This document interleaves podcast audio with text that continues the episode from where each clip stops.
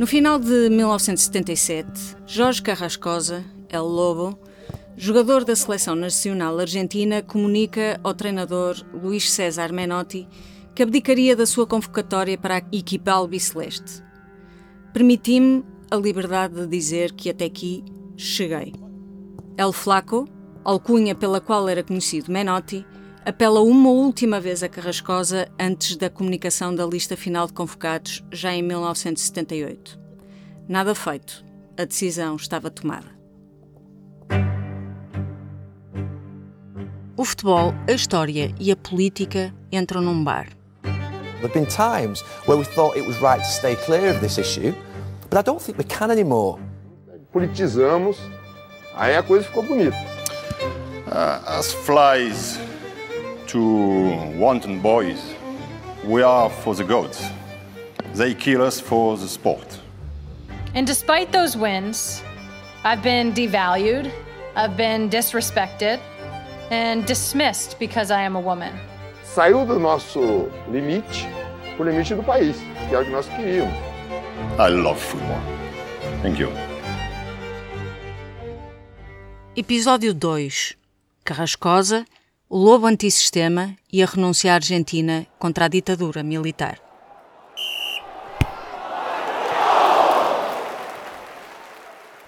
(24 de março de 1976) a Argentina assiste ao seu quarto golpe militar no século XX. Desta feita, foi protagonizada por Jorge Videla, o objetivo era o processo de reorganização nacional sob a forma de uma ditadura militar, aliás comum no contexto da Operação Condor na América Latina da década de 70. El cierre definitivo de un ciclo histórico y la apertura de uno nuevo, cuya característica fundamental estará dada por la tarea de reorganizar la nación.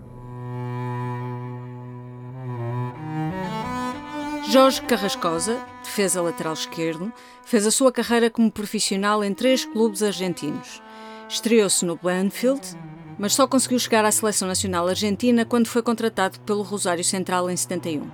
Joga pelo seu talento e qualidade, mas diferencia-se sobretudo pelas suas características enquanto pessoa, que o transforma em elemento altamente valorizado nos balneários. Dele chegou a dizer Maradona: é mais reto que a General Paz uma avenida em Buenos Aires conhecida por uma grande extensão de retas, sem curvas. Em 74, Menotti chega à liderança da seleção albiceleste e transforma o futebol argentino para sempre. Autor do bordão O golo deve ser apenas outro passe para a baliza, alterou o paradigma do futebol argentino de cima a baixo. Da organização de futebol de formação ao enfoque na fruição dos atletas, procurando a liberdade de expressão do talento de cada jogador numa organização coletiva, apresentando nessa tela que era um campo de futebol. Uma filosofia claramente diferente, mas também ele um técnico diferente dos demais. Era ativista político e membro do Partido Comunista, o que não o impediu de aceitar o convite da Federação Argentina de Futebol, sob a égide da ditadura militar, para ser treinador da seleção argentina que jogaria o Mundial de Futebol por si organizado, assumidamente uma forma de propaganda da ditadura militar. Anos mais tarde justificou a sua decisão, dizendo que jogava pelas pessoas e não pelo regime, no sentido de um escape das pessoas face à opressão vivida. Fue a base del equipo que integró el seleccionado nacional que representó a nuestro país el Mundial de Alemania 74. Había grandes jugadores del Globito, estaba Babington Brindisi, Houseman, Abayay, el Lobo Carrascosa acompañando a outros talentosos, como caso de Carrascosa jogou entre 1971 e 1974 na seleção nacional argentina.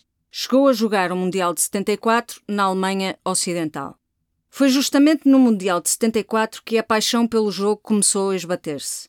No final da fase de grupos, a Argentina precisava de ganhar ao Haiti por 3-0 e esperar que a Polónia ganhasse à Itália a oferta de 25 mil dólares, feita em nome do plantel argentino ao plantel polaco, Carrascosa incluído, aparentemente surtiu efeito. A Polónia ganhou 2-1 à Itália, a Argentina cumpriu o seu objetivo e passou à fase seguinte no Mundial, que acabou a ser ganho pela Alemanha. Beckenbauer den FIFA Cup überreichen. Verdi Mas desde aquele final de 77 e da tomada de decisão de abdicar da seleção argentina, que Carrascosa se remeteu ao silêncio. As notícias publicadas à época referem-se a um comunicado que iria explicar a decisão. Tal nunca surgiu, o que naturalmente deu asa à especulação, que por sua vez nunca foi desmentida, de que El Lobo se retiraria em protesto contra a ditadura de Videla. Passaram-se décadas até que Jorge Carrascosa abrisse o jogo em relação às reais motivações da sua decisão. Numa entrevista à extinta revista Mística, declara: Não é necessário uma ditadura militar para deixar o futebol. Se eu tivesse de jogar o Mundial de Espanha enquanto estávamos em guerra com a Inglaterra, também teria renunciado. Vai estar um vizinho meu ou amigo meu em guerra e eu vou estar a jogar um Mundial? Prossegue, explicitando o seu desconforto para com aquilo que, já à época, percepcionava como a mercantilização do futebol. Há muitas coisas que se passam neste sistema de vida que te fazem querer deixar, perder as ilusões. E o mundo de futebol não era o melhor dos mundos. Comecei a sentir-me mal no meio. Terminou a sua carreira ao serviço do Huracan aos 31 anos. E, nas suas próprias palavras, nunca se arrependeu de ter abdicado de ter sido o capitão que levantaria nada mais nada menos que a primeira taça de campeão mundial pela Argentina. Van a ascender al podio, encabezados por su capitán, Daniel Pasarela. Em 1978, a Argentina vence então o Mundial. O ditador Videla conseguiu a sua melhor propaganda. Mas cinco anos depois, em 1983, a sua ditadura cairia com a estocada final do fracasso das tropas argentinas na Guerra das Malvinas. Thank you very much. What's your reaction, rejoice at that news and congratulate our forces and the Marines. Are we going Good to night, declare gentlemen. war? Os protagonistas da ditadura militar foram julgados em 1985 e condenados por crimes contra a humanidade. O dito processo de reorganização nacional de Videla, afinal, materializava-se na perseguição e desaparecimento de quem ousava questionar o regime, numa contabilidade mínima de 30 mil vítimas entre mortos e desaparecidos. Nos han quitado lo más preciado que puede tener una madre, ¿eh? su hijo. No sabemos nada. Y desesperación, Señor, porque ya no sabemos a quién recurrir. As Mães da Praça de Maio, movimento que juntava em desfiles e manifestações as mães dos torturados e desaparecidos, naquele Mundial de 78 recebeu apenas um apoio formal. Wim Rigesbergen, jogador da seleção dos Países Baixos, que foi o único que as visitou e marchou ao lado delas.